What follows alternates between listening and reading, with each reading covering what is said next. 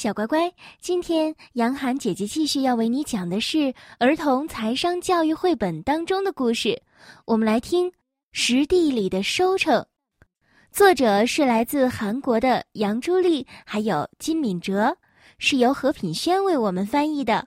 我们要感谢地震出版社的叔叔阿姨为我们出版了这本书，《实地里的收成》。这一天。对阿东来说，是最悲伤的一天。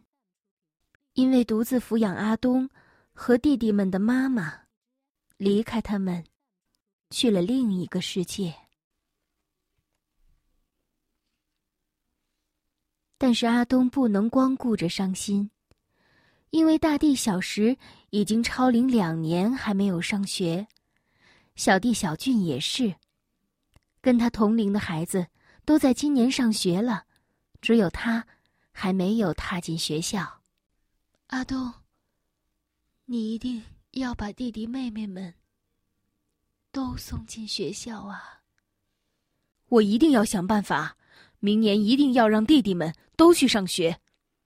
阿东下定决心。但是妈妈留给阿东的，只有一块布满石头、什么东西也长不出来的田地。并且这块田地还在离家有点远的山里。独自看着贫瘠的土地，阿东心里默默的发誓：“好，我要开垦这块地，它一定可以长出作物来的。”阿东一大清早就拿着铲子和锄头出门了，小石和小俊也赶紧起床跟上了哥哥。到了实地，阿东开始翻土。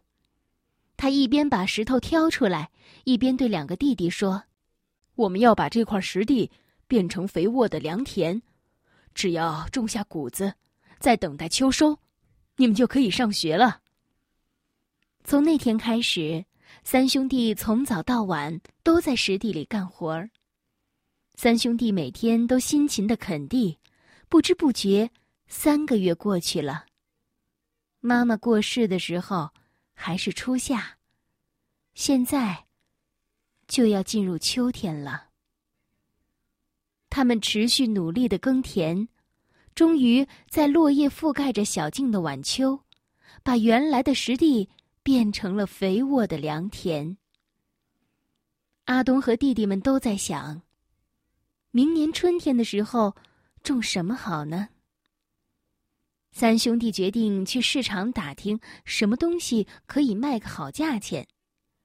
种白菜还是种萝卜？是红豆贵还是黄豆贵呢？马铃薯和红薯哪一种卖得好呢？三兄弟逛遍了市场，天快黑了，市场也要关门了。棉花，就种棉花吧。一定可以卖个好价钱。阿东决定种植可以做棉被的原料棉花，因为他听说今年的大雨会让明年的棉花价格上涨两倍。一想到自己辛苦开垦的田里会长出洁白的棉花，阿东的心跳就快了起来。阿东跑去拜访卖棉花种子的金爷爷。要棉花种子，你有钱吗？没有半毛钱的阿东羞红了脸。虽然我现在没有钱，但是只要棉花一收成，我就马上把钱还给您。那你有可以种棉花的土地吗？我们在山下新开垦了一块实地。听了阿东的话，金爷爷的脸皱了起来。什么？那是一块非常贫瘠的实地，是绝对长不出好棉花的。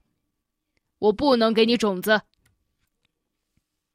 一听金爷爷说不给种子，阿东觉得天都要塌下来了。为了说服金爷爷，阿东说：“如果您给我们种子，我们会给您两倍的价钱，也就是十两。”如果您还是不信，请直接去看看我们要耕种的田地吧。金爷爷的心被阿东说动了。第二天，金爷爷在阿东的带领下来到了山里的实地，他发现原来的实地已经变得有价值了。本来长不出东西的荒地，竟然变得非常肥沃。看这个样子，棉花应该会长得不错。反正可以拿到两倍的钱，不是赔钱的生意。金爷爷在心中默默打算。最后，金爷爷终于答应给阿东棉花种子。拿到种子之后。阿东和弟弟们开始给田地施肥。春天天气变暖之后，他们在田里撒下了棉花种子。从春天到夏天，三兄弟为棉田浇水拔草，将棉花苗照顾得无微不至。秋天到了，曾经到处都是石子的荒地，成了白白的棉花田。这一年，阿东的棉花大丰收了。买点棉花吧，质量好的棉花，用它来做条棉被，保证能过个温暖的冬天。阿东三兄弟摘下棉花，拿到市场卖了一个好价钱。阿东依照约定，拿了十两种子的钱给了金爷爷。哈哈哈哈！我就知道你们一定可以做得到。金爷爷一边说，一边呵呵的笑了。阿东用剩下的钱让弟弟们上了学，顺利的完成了妈妈的嘱托。当然，今后他们会继续努力的守护这片田地。这就是实地里的收成的故事。小乖乖，今天的故事就为你讲到这儿了。如果你想听到更多的故事，可以添加小丽的微信公众号“爱读童书妈妈小丽”。接下来又到了我们读诗的时间了。今天我要为你读的是唐朝李白写的《立冬》。立冬，唐，李白。动笔新诗懒写。寒炉美酒时温，醉看墨花月白，恍疑雪满前村。立冬，唐，李白。动笔新诗懒写，寒炉美酒时温。醉看墨花月白，恍疑雪满前村。